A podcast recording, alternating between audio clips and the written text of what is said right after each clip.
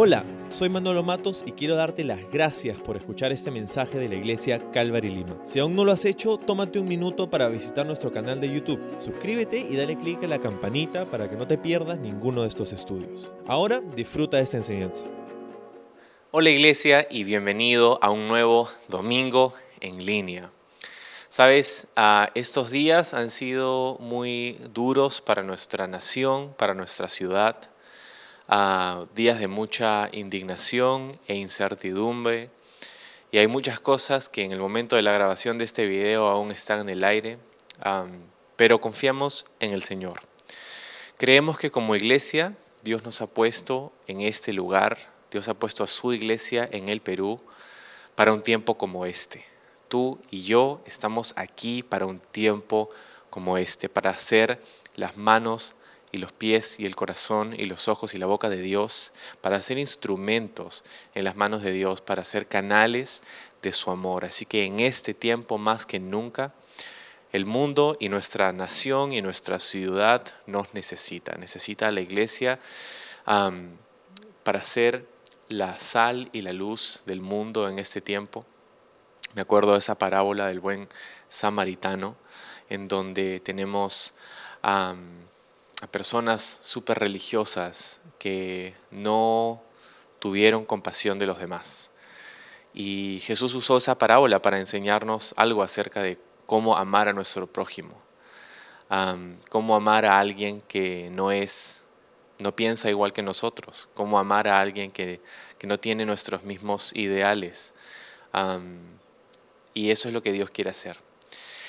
Así que quiero contarte antes de empezar nuestro estudio de hoy, en el libro de Hebreos, quiero contarte de algo que vamos a hacer durante esta temporada. Y ya se acerca las fiestas de, año, de fin de año, ¿verdad? Se acerca la Navidad específicamente. Y, y hay parte de mí que está emocionado por, por poder celebrar esto eh, de una nueva forma de pronto. Eh, pero en este tiempo nosotros queremos seguir siendo canales de amor y bendición para nuestra comunidad. Porque los estragos de las medidas de, del COVID, de todas estas cosas que han pasado y el impacto económico que no se ha ido, ah, va a hacer que muchas familias tengan mucha necesidad y estas sean unas fiestas navideñas difíciles, ciertamente para, muchas familias especialmente por familias que han perdido a familiares, a seres queridos, gracias a, alguna enfermedad o, muy tristemente por las manifestaciones de estos últimos días. Así que lo que queremos hacer, y quiero contarte a ver si te animas conmigo, es volver a traer nuestra campaña Compartir es bendecir. Y lo que queremos hacer es decirte que queremos ser de bendición, eh, de maneras tangibles, en este caso a través de donaciones. Así que si Dios pone en tu corazón poder donar víveres, eh, avísanos, tenemos una página web que vamos a dejarte eh, aquí en, en, los comentarios para que puedas ir y puedas contarnos para poder programar un recojo de estos víveres, porque la idea es poder bendecir a familias que van a pasar por necesidad durante esta temporada. Lo hicimos hace unos meses atrás y fue increíble la oportunidad que tuvimos en plena pandemia de poder bendecir a los demás. Y por más hermoso que fue, nos quedamos también un poco con una carga en el corazón porque ah, el volumen de las, de, las peticiones y solicitudes de, de víveres de personas en necesidad fue abrumador. Así que esta temporada navideña Vamos a, vamos a traer nuevamente nuestra campaña Compartir es bendecir y si Dios pone en tu corazón donar víveres, ya sea víveres de primera necesidad o por ahí un chocolate o tarros de leche o algo así este, para esta temporada. Estaríamos contentísimos de poder comunicarnos, entrar en contacto contigo para poder programar estos recojos, para poder dar estas bolsitas de bendición a familias en necesidad durante esta temporada. Sí, así que habiéndote dicho eso, ya te vamos a dejar los detalles en nuestra página web y ahora vamos a empezar con nuestro estudio en el libro de Hebreos. Dios nos ha estado hablando en las últimas semanas de una manera increíble. Ah, yo no he estado haciendo nuevos mensajes o especiales para la situación que estamos viviendo ahora, pero el Señor en su soberanía y su sabiduría nos ha estado hablando increíblemente a través de nuestro paso, a través del libro de Hebreos. Y yo me quedo asombrado, quizá como tú, a ver cómo Dios está hablándonos en este tiempo tan crítico y tan difícil, pero tiempo en el que el Señor quiere usar a su iglesia, quiere refinar, fortalecer a su iglesia eh, en este tiempo. Así que acompáñame al capítulo 12 del libro de Hebreos, donde vamos a estar eh, en este tiempo. Vamos a empezar en el verso 18 y el título de nuestro estudio para este día es Sinaí versus Sión. Sinaí versus Sión. Vamos a orar y luego te cuento de qué se trata. Señor, muchas gracias por darnos este día especial, este tiempo. Señor, hay muchas cosas ocurriendo aún a nivel político, económico, de salud, ah, social. Ah, hay tanta necesidad en los corazones del el pueblo peruano, de nosotros, Señor. Hay, tanta, hay tanto que está ocurriendo en nuestro corazón también. hay tanta incertidumbre. Y oramos por nuestra nación. Ahora juntos queremos tomar un momento antes de empezar y postrarnos delante de tu palabra como iglesia para clamarte a ti por nuestra nación.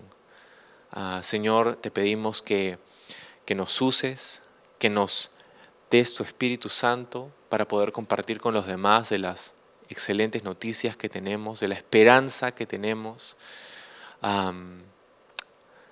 y, y que seas tú el que sacie nuestra sed de justicia, Señor que no sea nuestra amargura o nuestra ira, pero que, podamos encontrar en ti eh, esa esperanza que necesitamos y que puedas tú, a través de, de nosotros y a través de esta situación glorificarte y seguir alcanzando personas y traer tu reino a esta tierra, Señor, a través de los corazones entregados a ti, de personas como nosotros que simplemente decimos, Señor, tú eres nuestro Señor y nuestro Rey. Así que háblanos, te pedimos en este tiempo, en tu palabra, en el nombre de Jesús. Amén. Amén.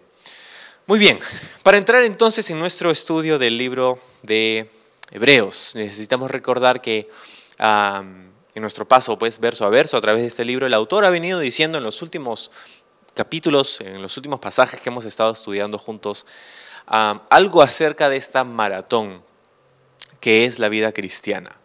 ¿Sí?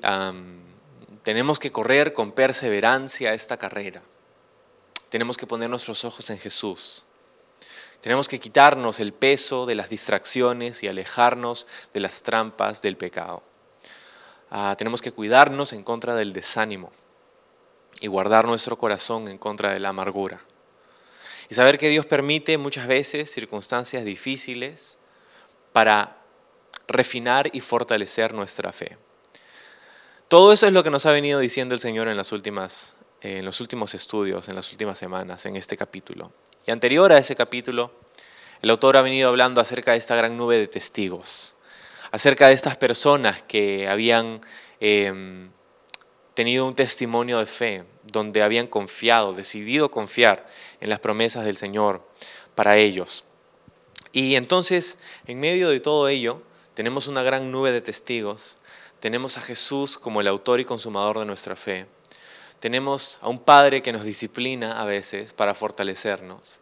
Tenemos circunstancias difíciles a través de las cuales Dios quiere que confiemos en Él, como hoy. y ahora continúa en el verso 18. Ah, habiéndonos dicho, no desmayes, persevera, continúa, ya falta poco para llegar a la meta, no es hora de flaquear, no es hora de desanimarse. ¿sí? Entonces ahora continúa en el verso 18, hablándonos en este pasaje que vamos a considerar ahora acerca de dos montes, dos montañas. Ah, una se llamaba Sinaí, la otra se llama Sión. Y obviamente no nos está hablando de los, de los montes en sí, de estos cerros físicos, nos está hablando acerca de lo que ellos representan. Así que vamos a ello. Verso 18 dice, ustedes no se han acercado a una montaña que se pueda tocar, a un lugar que arde en llamas, un lugar de oscuridad y tinieblas, rodeado por un torbellino, como le sucedió a los israelitas cuando llegaron al monte Sinaí. Ellos oyeron un imponente toque de trompeta y una voz tan temible que le suplicaron a Dios que dejara de hablar. Retrocedieron tambaleándose bajo el mandato de Dios. Si tan solo un animal toca la montaña, deberá morir apedreado. Incluso Moisés se asustó tanto de lo que vio que dijo, estoy temblando de miedo. Sí, entonces, Ahora para hablar acerca de, este monte Sinaí, de esta experiencia que pasó el pueblo de Israel cuando recibió ah, la palabra de Dios en una primera instancia como pueblo. Esta es ah, una alusión, una referencia al libro del Éxodo, específicamente en el capítulo 19 del libro del Éxodo. pero quiero conectar estas ideas con lo que ha venido diciendo, porque de pronto tú lees esto y dices, ok, que un cambio un poco brusco para hablar de una carrera y de la disciplina y de los ánimos que Dios quiere darnos a, a esto, a esta parte de la historia, es que tienes que acordarte que esta carta fue escrita originalmente para un grupo de cristianos judíos, para un grupo de personas que habían salido del judaísmo, grupo de personas, dicho sea de paso, que estaban siendo tentadas con la idea, y lo hemos dicho antes, de poder ah, dejar a un lado su fe en Jesús. Y lo que había pasado con ellos, como sabes en este punto, es que ellos habían confiado en Jesucristo como el Mesías de Israel, como su Señor y Salvador. Pero al haber hecho esto, ah, surgió un rechazo de parte de sus amigos y de su familia. Esos cristianos estaban sumidos en el desánimo por este rechazo y la marginación que habían sufrido al poner su fe y su confianza en Jesús y estaban considerando regresar al judaísmo, estaban considerando regresar a la ley, Estaban considerando regresar a lo tradicional, al status quo, a lo cómodo, a lo familiar. ¿sí? Esta incomodidad, que todavía no era una persecución sangrienta, esta incomodidad eh, les hacía considerar si es que verdaderamente querían esa vida, querían sacrificar su comodidad para poder seguir a Jesús y esa es la razón de todos los ejemplos que hemos visto en el capítulo 11. Y esta es la razón de esta exhortación. Ustedes les dicen, no han llegado a este monte Sinaí. Y les está diciendo, al hacer alusión a esta experiencia, les está haciendo pensar, oye, ¿en verdad quieres regresar a la ley? ¿En verdad quieres regresar a ese monte Sinaí? ¿Quieres regresar a Moisés? ¿Quieres regresar al sacrificio? ¿Quieres regresar? ¿En verdad quieres regresar a eso? Porque tengo que hacerte pensar un poco en lo que significa. Tienes que pensar en lo que implica dejar de confiar en Jesús y regresar al sistema antiguo de la ley, al antiguo pacto. ¿En verdad quieres hacer eso? Bueno, pensemos un poco en lo que pasó. ¿sí?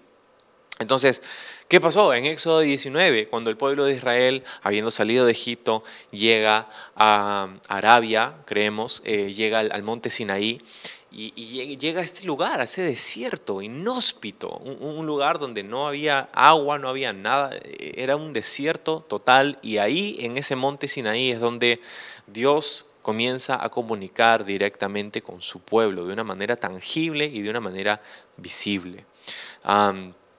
Era una montaña a la cual no se podían acercar, según leemos eh, en, Éxodo 19, no se podían acercar. Dios le dijo a Moisés que nadie se acerque a esta montaña porque si se acercan y tocan o pisan esta montaña van a tener que morir, ser ejecutados. Tendrían que pasar la pena de muerte por acercarse a ese lugar. Debían, otra cosa que debían hacer es lavar sus ropas cada vez que venían al encuentro de, Dios este, en esta montaña. Debían abstenerse de tener relaciones sexuales. había una tormenta de truenos y relámpagos sucediendo alrededor de la montaña. Se escuchaba un sonido de trompeta que crecía en intensidad y era cada vez más ensordecedor. Había fuego, humo y temblores en esos días en los que Dios hablaba con su pueblo. ¿Sí? Es, o sea, es, una imagen increíble, pero puedes, puedes imaginarte estar, estar ahí, ¿no? Y, ver esta, o sea, qué, qué, miedo. Dice, el mismo Moisés dice, estoy temblando de miedo y el mismo pueblo decía, Dios, es tan terrible esto que, que estamos sintiendo, esta experiencia es tan terrible que preferimos salir de este lugar, queremos salir corriendo, no es algo agradable para nosotros, no es algo que nos hace sentir, ah, qué lindo, me hace sentir estar en la presencia de Dios, me da pavor, me da pánico, no sé qué está ocurriendo, puedo morir en este momento. Entonces el concepto es claro, el concepto es distancia, ¿sí? Era claro que Dios estaba comunicando a su pueblo, yo soy santo, yo soy justo, yo soy perfecto, yo soy soberano y yo estoy aquí. ¿Y tú? Bueno, tú estás allá. Yo estoy aquí y tú estás allá. Y no es que Dios se está separando de su pueblo, es que su pueblo se ha separado de él, la humanidad se ha separado de Dios por su decisión de pecar por nuestra herencia, nuestro legado, pero también por nuestra decisión de pecado.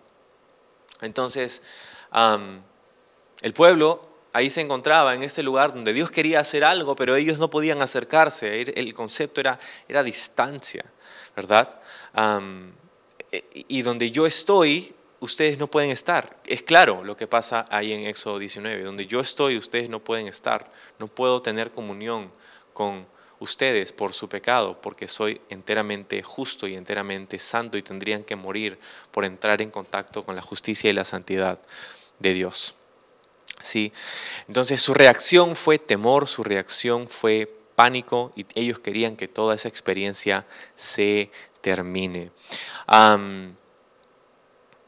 lo interesante de todo esto, y hay mucho que podríamos decir en términos de, de lo que nosotros pensamos es nuestra experiencia de, adoración. Qué diferente sería venir a la iglesia un día y estar así, de pronto truenos y relámpagos y una voz de trompeta y temblores y humo y es como... Eh, Sabes, lo interesante de toda esta experiencia con esta representación tangible que el pueblo de Israel tenía del poder y la gloria de Dios, esta no fue suficiente para prevenir que el pueblo de Israel se entregara a la idolatría y a la inmoralidad. ¿Te acuerdas? Que fueron tan solo 40 días después de ese día que ellos inmediatamente comenzaron a adorar a un Dios hecho por sus propias manos. Para decir, este es el Dios que nos sacó de Egipto.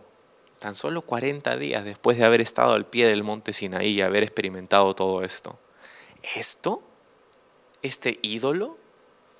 Y dicho sea de paso, alrededor de la adoración a este ídolo se habían entregado el desenfreno y la inmoralidad. En el mismo momento en el que Dios da la ley a Moisés para su pueblo, lo que conocemos como los diez mandamientos, en este momento inicial donde Dios comienza a dar sus leyes a esta nación, comienza a darles una constitución, divina, una, una, serie de leyes diferentes de todas las leyes que habían en todas las culturas del mundo. Ninguna otra nación tenía leyes tan perfectas como estas, dadas por el mismo corazón de Dios. Pero, ¿sabes qué sucede? Inmediatamente después de que Dios les da a ellos esta ley, inmediatamente después de que les da estos mandamientos, Dios instaura el sistema de sacrificios lo que es interesante, porque esto significa que el sistema de la ley, al que, dicho sea de paso, regresando a Hebreos, estos cristianos judíos querían regresar, en el momento en el que recibieron la ley, en el monte Sinaí, el concepto otra vez era distancia, separación, un lugar remoto, inaccesible, inhóspito, lleno de temor y de pánico, con una ley tan perfecta y ellos tan imperfectos que no podían cumplirla, tanto así que Dios les da un sistema de sacrificios. La muerte empieza cuando empieza la ley. Y eso es lo que Pablo nos dice en varias otras ocasiones en el Nuevo Testamento, nos dice en el libro de Gálatas, lidiando con este mismo problema, ¿verdad? De cristianos que estaban tratando de o siendo seducidos por regresar al judaísmo, por lo tangible, por lo que conocían, por lo que se puede ver y tocar. ¿Sí? Y, está el autor diciéndoles, en verdad quieren regresar a eso porque esto es lo que significa. Quieren regresar a un concepto de separación, de temor, de pánico, de estar a punto de perder tu vida. Quieres regresar a ese sistema de muerte que era el sistema de sacrificios. Bueno, quiero decirte que hay un mejor sistema, les dice. Y ahora es lo que, vamos a ver a continuación este sistema de sacrificios, ninguno sería capaz de guardar a la perfección esta ley. Y es por eso que les da ese sistema de sacrificios al que ellos querían regresar. Y sabes, de repente para ti, para mí esto suena como un poco de historia quizá, pero, pero esto es importante para nosotros también. El regresar a la ley, nosotros, la gran mayoría de nosotros no somos judíos y no hemos salido del judaísmo, entonces uno puede desasociarse de, esta, de este pasaje y decir, bueno, eso no es para mí, pero eso también es para nosotros. Porque regresar a la ley no necesariamente es regresar al judaísmo para nosotros como tal, pero regresar a la ley es cualquier ah, perspectiva, cualquier forma de pensar, cualquier cosmovisión en la que yo me tengo que ganar el favor de Dios a través de mi comportamiento, a través de mis acciones, a través de lo que yo hago, mis buenas obras. Es una mentalidad tan insistente, incluso en nuestros mismos corazones. ¿Cuántas veces te has encontrado tú sintiendo totalmente desanimado porque no pudiste hacer lo que pensaste que debías hacer cuando fallaste, cuando pecaste, cuando hiciste algo. Y piensas, ahora Dios está molesto conmigo y por esto Dios me está castigando porque he hecho esto malo. Y no sé si puedo acercarme a este Dios lejano, a esta santidad, no sé si puedo, no soy digno de estar en su presencia, que es lo mismo que sentía el pueblo de Israel en, en el pie del monte Sinaí. ¿Te das cuenta? ¿Cuántas veces te has sentido así? Quizá muy a menudo. Pero es aquí donde necesitamos mirar este segundo monte. No es Sinaí. Sino en el 22 dice, en cambio, ¿okay? ustedes no han llegado a Sinaí, dice, ustedes han llegado al monte Sión, a la ciudad del Dios viviente, a la Jerusalén celestial y a incontables miles de ángeles que se han reunido llenos de gozo. Ustedes han, dice ahí, llegado a la congregación de los primogénitos de Dios, cuyos nombres están escritos en el cielo.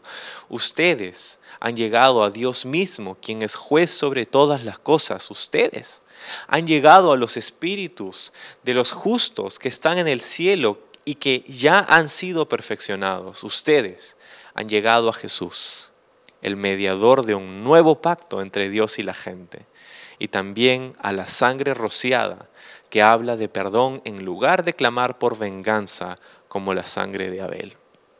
Me encanta.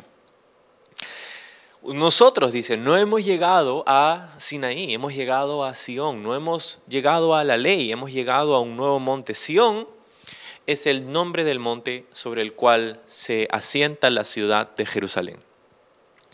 Pero hay algo más que un lugar físico que está siendo referido aquí. Hay un concepto, así como Sión, así como Sinaí también es el concepto de la ley, de ganarnos el agrado y el amor de Dios por nuestras obras y nuestro comportamiento, de una relación con Dios en base a nuestro desempeño, a una relación con Dios como Sión. ¿Y qué cosa representa Sión en este pasaje? Bueno, dice la ciudad del Dios viviente. Por ahí ya comienza el contraste. Sinaí era un desierto inhóspito, Sión una ciudad habitable, una ciudad de Dios. Dice, la Jerusalén celestial. Y no creo que lo que está aquí haciendo referencia es a la Jerusalén celestial en torno a, la nueva Jerusalén, al, cielo, ¿verdad? a la eternidad. La Jerusalén celestial está hablando de este lugar en donde Dios tuvo comunión con su pueblo. Y ese es el contraste de Sinaí, la Jerusalén celestial, esa ciudad, esa ciudad en donde Dios vino, donde, donde el cielo y la tierra se hicieron uno para ver nacer a el Mesías. dice, a incontables miles de ángeles también, que se han reunido llenos de gozo, miles de ángeles llenos de gozo. Y, otra vez, el, concepto aquí es, es, alegría, es gozo. ¿Te acuerdas el contraste? Era temor y pánico. Gran diferencia. Porque un ángel, un ángel, se nos dice en, el Antiguo Testamento que una vez un ángel pudo matar a 185 mil asirios, un ejército enemigo. Un solo ángel en una sola noche. Entonces, un ángel no es algo que dices, ay, que te causa tanta gracia, ¿no? Es, nosotros, nuestras representaciones de, lo que son seres angelicales son, son francamente chistosas, ¿no? Este, son, son bebitos, gorditos, calatos, ah, con alitas, con caras de, no sé, es como, ¿what? ¿No? Eh, es, es, esa nuestra representación de ángeles, pero cuando vemos ángeles en la Biblia son seres feroces, temibles, no son... Eh, no, es una naturaleza depredadora la que es mostrada, pero es una, son seres vivientes imponentes. ¿no?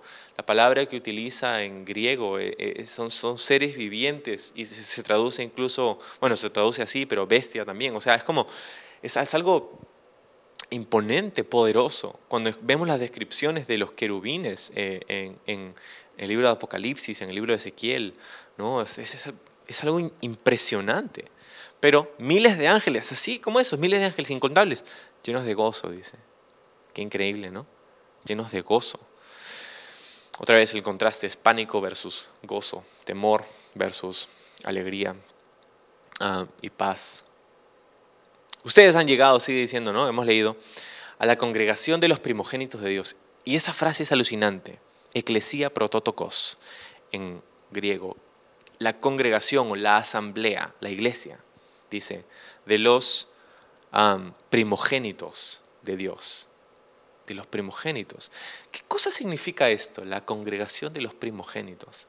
Bueno, acuérdate que ha venido hablando acerca de Esaú, versículos atrás veíamos la semana pasada. Y Esaú, un primogénito, dio su bendición, vendió su bendición, su primogenitura los beneficios de una relación especial con el Padre, su primogenitura. Por un plato de lentejas, por un placer temporal, decíamos.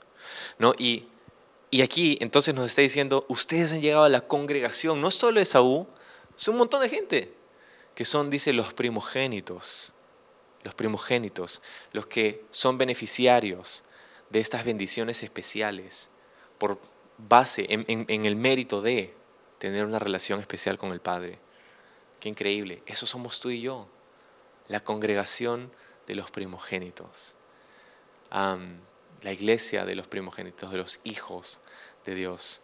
Y este es el mismo punto que hace Pablo en el libro de Gálatas otra vez. Nosotros tenemos el espíritu de, adopción que clama dentro de nosotros hacia Dios. Abba, Padre. Abba es esta frase, esta palabra que se usaba en esos días para decir papá, ¿no? Abba Padre. Entonces, la congregación de los primogénitos de Dios, cuyos nombres, dice, están escritos en el cielo.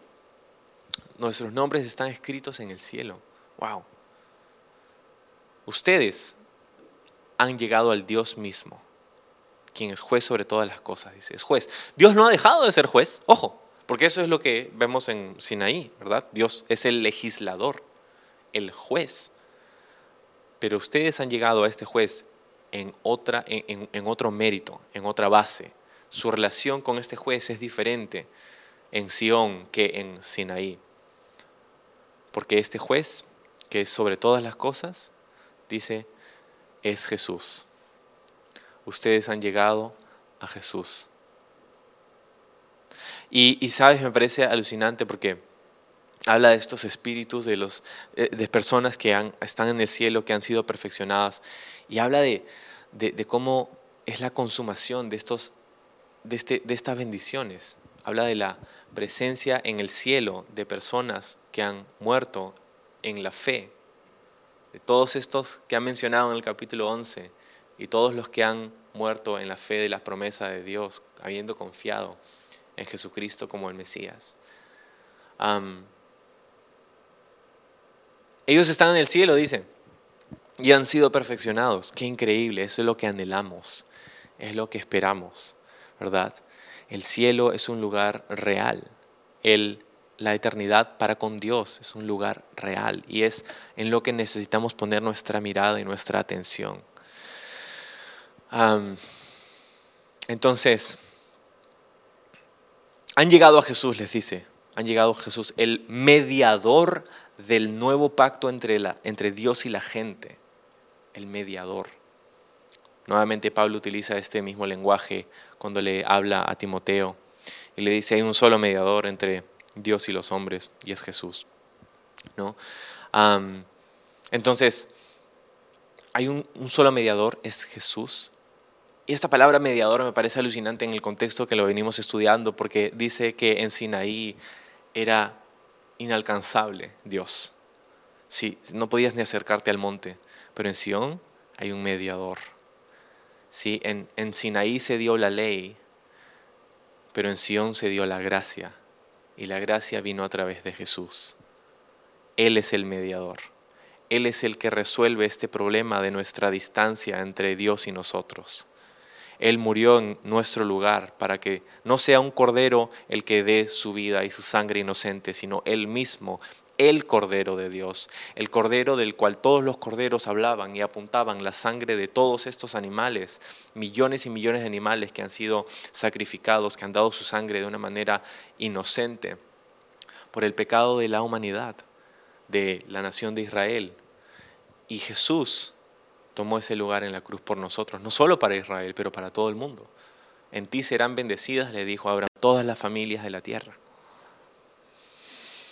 Un nuevo pacto, que Jesús de hecho habló y explicó cuando estaba con sus discípulos en esa última cena.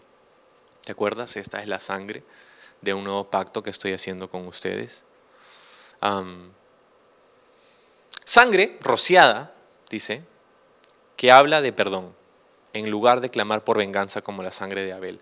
Sangre rociada, sangre derramada, podríamos decir. ¿no?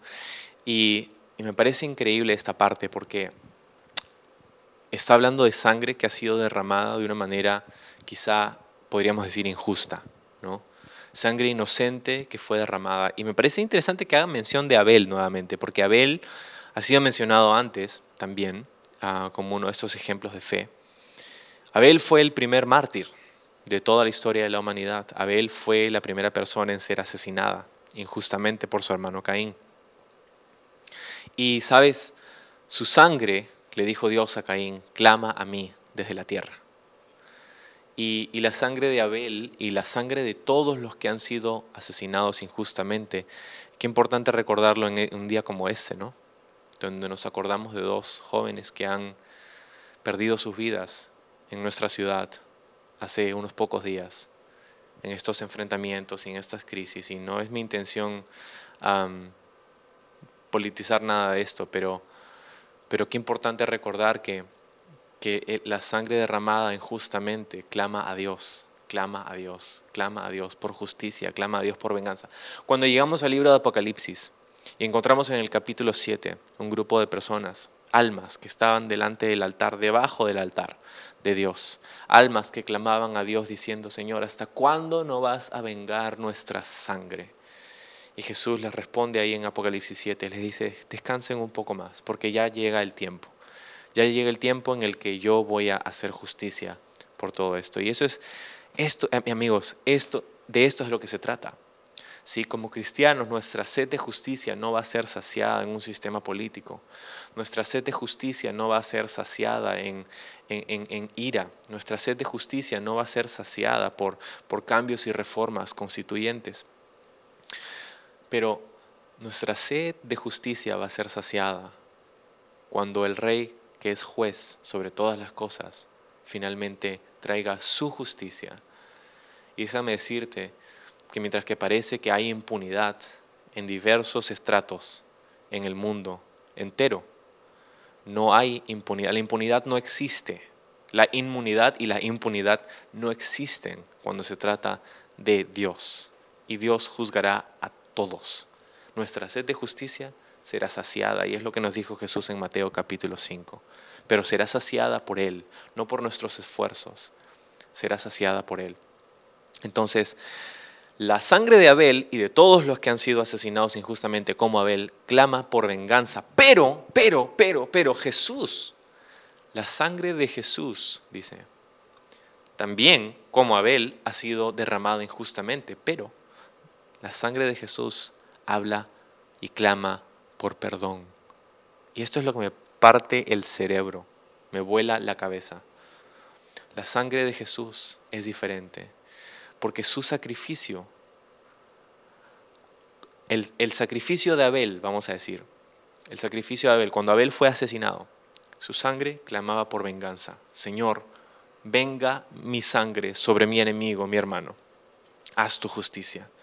Y así con todos estos otros casos, pero la sangre de Jesús, el Hijo de Dios, dicho sea de paso, el unigénito Hijo de Dios, clama a Dios, su sangre clama a Dios diciendo, no diciendo, véngame, véngame, mátalos a todos, injustos. No, dice, perdónalos. No puedo creerlo. O sea, es increíble lo que tenemos en Jesús. Y eso es lo que tú puedes tener en este tiempo. Yo no sé si tú has puesto tu fe en Jesús, yo no sé si tú has puesto tu confianza en Jesús, pero su sacrificio hace dos mil años, su sacrificio clama, su sangre clama eternamente, una vez y para siempre, para todos aquellos que venimos y miramos este sacrificio por la fe y decimos yo lo creo, yo lo recibo, yo lo acepto. ¿Qué cosa estamos creyendo, recibiendo y aceptando? Su perdón.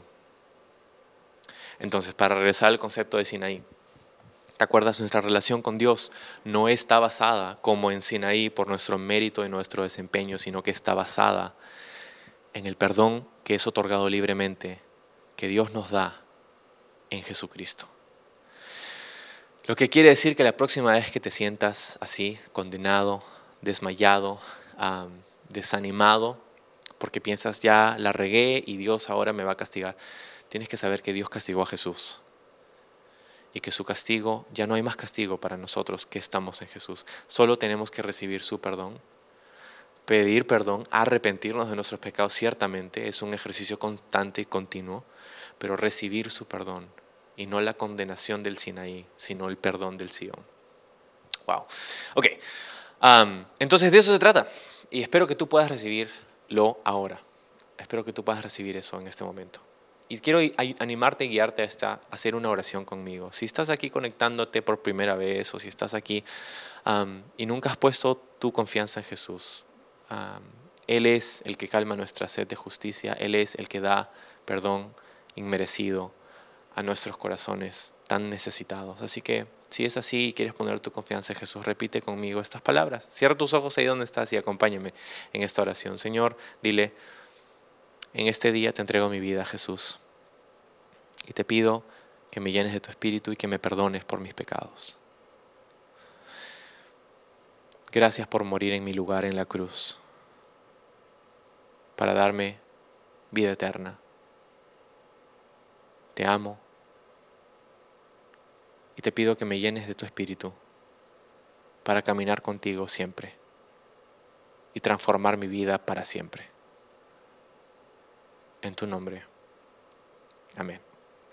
Sabes, si se has hecho esta oración ahora, me encantaría que puedas decirnos de pronto aquí en los comentarios, yo hice la oración, tenemos un grupo de personas que estaría encantadísimo de conectar contigo porque hay una, una serie de cosas que implica esta decisión y nos encantaría contarte de qué se trata tenemos una clase, por ejemplo, que se llama la clase ADN, que es una clase en donde puedes conocer un poco más acerca de, de esta decisión que puedes haber tomado ahora.